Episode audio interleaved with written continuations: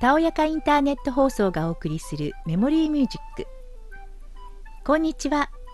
メモリーミュージックのナビゲーターを務めますさやかです。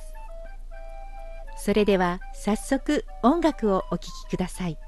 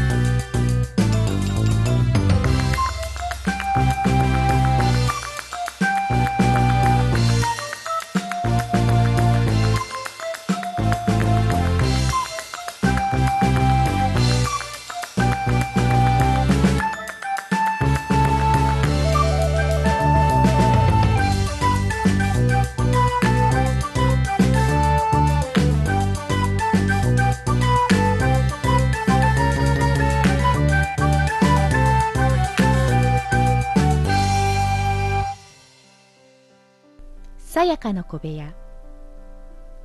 今回は障害があっても一歩踏み出す勇気をご紹介します。男性の A さん29歳は2018年5月世界23カ国42都市を巡る232日間の旅を終え帰国しました。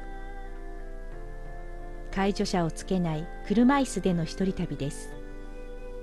石畳の道で前輪が外れたり観光地の昇降機が壊れていたりダメかと思うと誰かが現れて乗り越える手助けをしてくれました。人は思いのほか優しい。海岸線を走っていた国道が海へとせり出す全国でも珍しい海の上を走る道路です。茨城県の国道6号日立バイパス。運転する A さんは海沿いのパーキングエリアに車を止めると後部座席から車椅子を取り出しました。メインフレームはチタンでできていて重さ9キロ弱と軽い。広げて地面に置く。足を腕で持ち上げて車の外に出し体の向きを変える。188センチ70キロの大きな体を腕の力だけでは持ち上げることができません。上半身を振って勢いをつけここというタイミングで腕に力を込めてドンと車椅子へ乗り移ります。A さんは18歳の時に交通事故で頸髄を損傷しました。両手両足に麻痺が残り車椅子で生活します。そんな A さんが世界一周へと旅立ったのは2017年8月でした。介助者をつけない車椅子での一人旅です。232日間23カ国42都市を巡る旅は2018年5月に完結しました。帰国して最初のブログにこう綴りました。旅して人生変わった。なんて安いキャッチコピーのようなことが本当に起きてしまった。車には手で握ったりつまんだりする動作が困難なためハンドルには右手を引っ掛けて操縦できる器具が取り付けられています。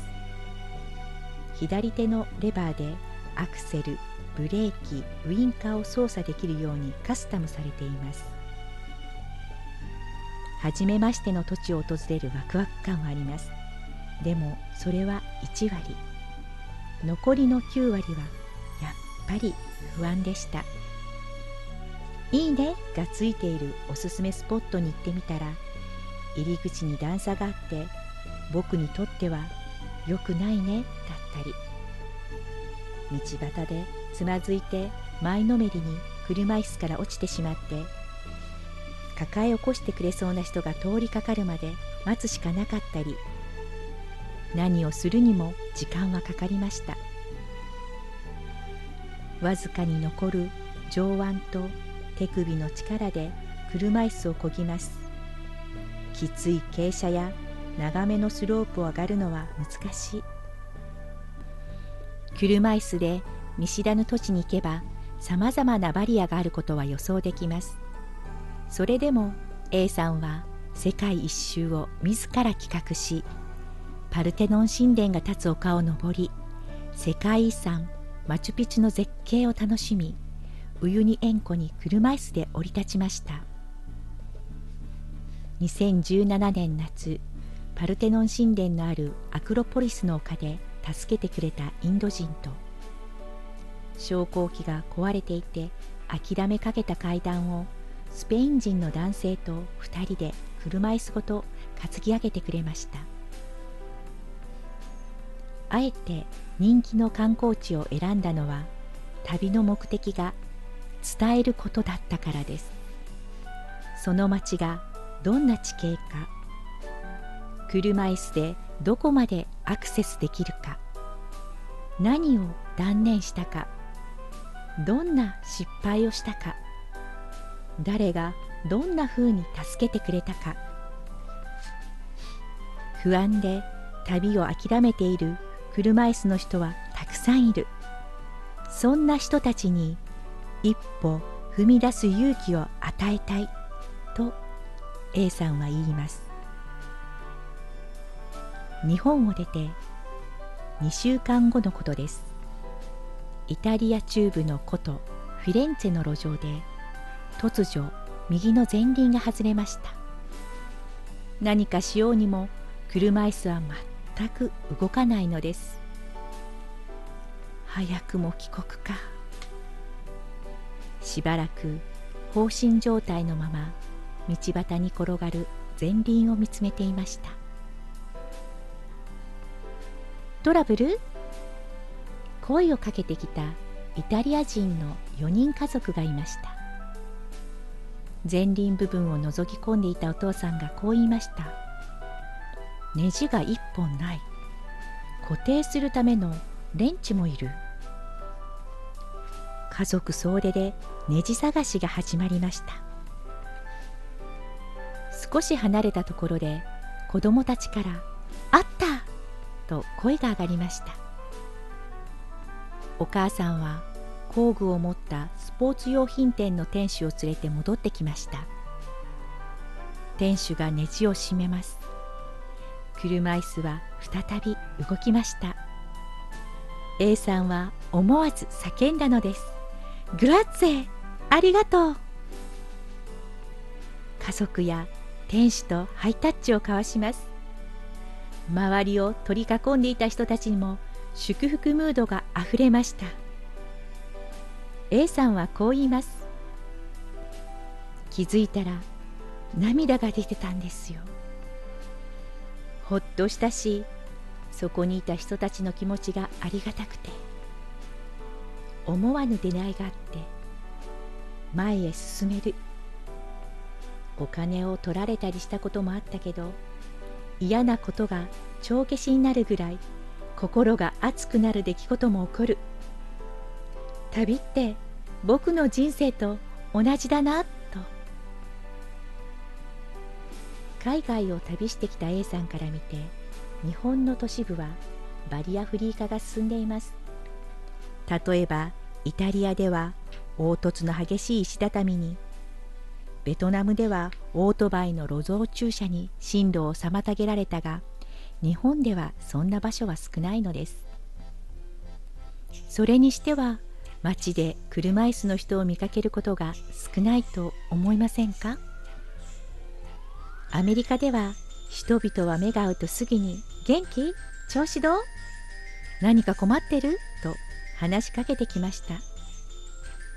君の履いているジョーダンのスニーカーかっこいいねと声をかけてきた黒人の男性もいました。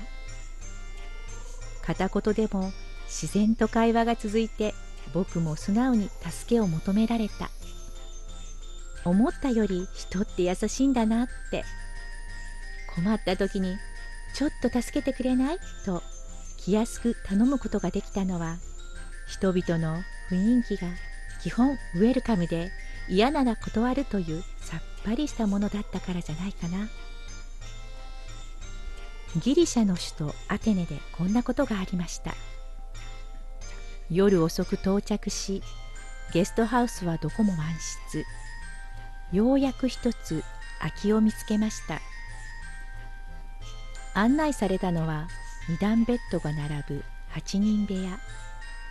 下の段はいっぱいだったため管理人が一人の男性を揺り起こし上の段に移ってもらいました。A さんが気まずい気持ちでベッドに身を沈めると隣のベッドの女性が明かりをつけ車椅子に目をやりこう言いました大変だったね。私にできることがあったら何でも声をかけてね。世界中を旅してきた A さんはこう言います。東京オリンピック・パラリンピックが開催される2020年には東京にどっと人が来ますよね。健常者も障害者も含めて。外国人だから。障害者だからとおろおろして遠巻きに見ているだけではコミュニケーションは生まれません。僕たち日本人が何か頼まれるまで待つのではなく「こんにちはどう？何か困っていない?」って声をかけるようになれたらいいなと。僕が旅で出会った世界中の人たちがそうしてくれたように。それが本物のおもてなしだと思うから。